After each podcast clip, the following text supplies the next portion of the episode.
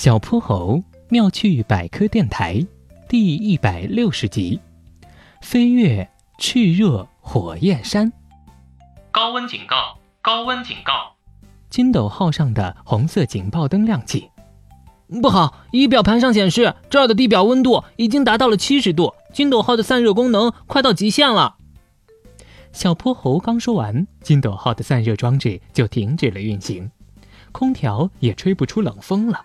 哼哼猪急坏了，都怪玄教授！要不是他的实验需要用到这儿的赤红沙粒，我们也不会飞到这个叫什么吐鲁盆地的地方来。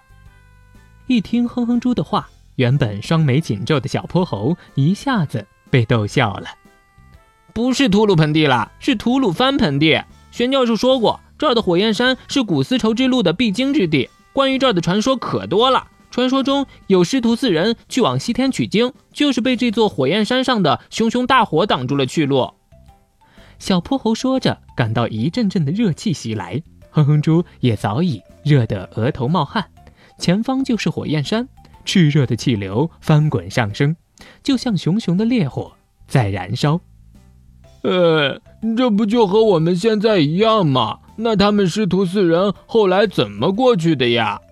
后来呀。其中一个名为孙悟空的徒弟去向铁扇公主借芭蕉扇，孙悟空绞尽脑汁借了整整三次才借到。那芭蕉扇可厉害了，能变得很大很大，几下就把火焰山上的大火都熄灭了。师徒四人才再次踏上了取经之路。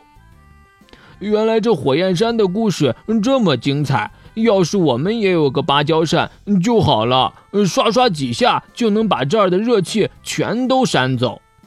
哼哼猪挥舞着手臂，好像自己手里就拿着一把芭蕉扇一样。小泼猴嘻嘻一笑：“嘿嘿，我们虽然没有铁扇公主，但我们有玄教授呀。”小泼猴按下了视频通讯按钮。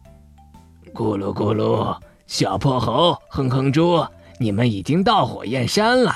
赤红沙粒采集到了吗？咕噜咕噜，你们俩怎么满头大汗的？看来这火焰山果然名不虚传。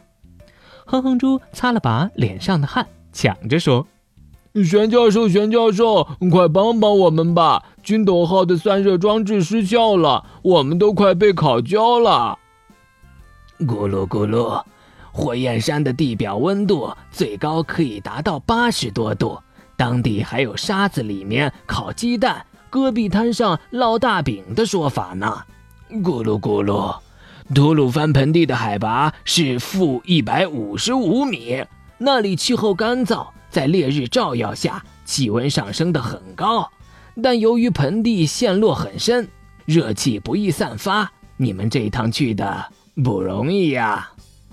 玄教授一说起来就滔滔不绝，差点就忘了他们是打电话来求助的，还是小泼猴及时提醒了他。宣教授，我们应该怎么修理散热装置呢？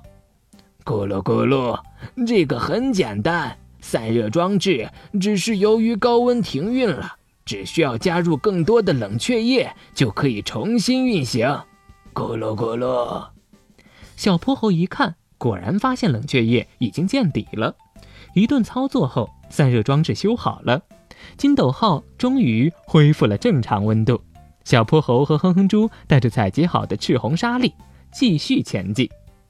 金斗号出发，飞越火焰山。小泼猴妙趣百科，一天一个小知识。小朋友们，欢迎大家把心中的大问题、小问题在评论区告诉小泼猴。如果你的问题被选中，小泼猴不但会用一个故事告诉给你答案，还会有一件小礼物送给你哟。